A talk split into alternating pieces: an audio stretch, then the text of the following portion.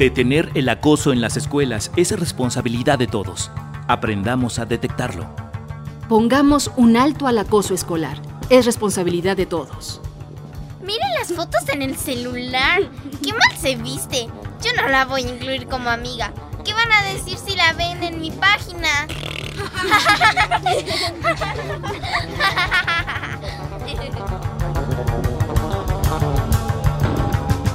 Hay tres tipos principales de bullying o acoso escolar. El físico, el verbal y el psicológico. El acoso escolar físico es el más frecuente.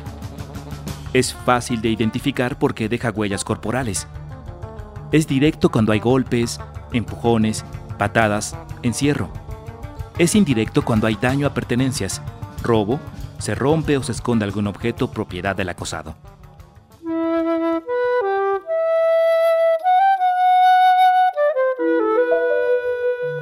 Poner apodos, insultar, amenazar, hacer burlas y comentarios hirientes son acoso verbal directo. El acoso verbal indirecto tiene la intención de aislar socialmente a quien es objeto del acoso, mediante el rechazo, la difusión de rumores, así como hacer críticas de la persona aludiendo a su forma de vestir, a su apariencia física, a la discapacidad, a la raza o a las creencias.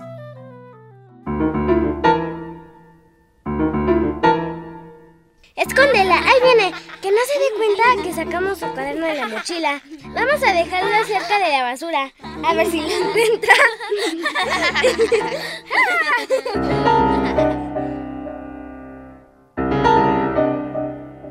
El acoso psicológico implica amenazas, agresión o exclusión de una forma velada, dejando al agresor en el anonimato. Funciona para mantener latente el temor causado por acciones previas.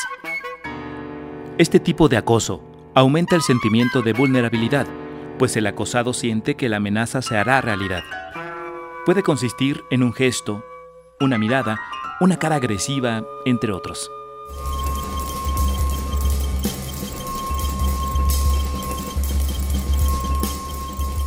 Cada vez que esas niñas se me quedan viendo y me hacen esas señas con la mano, me da miedo salir al patio porque sé que me las puedo encontrar y mejor me quedo en el salón.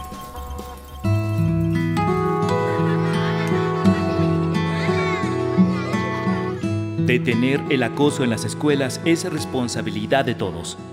Aprendamos a detectarlo.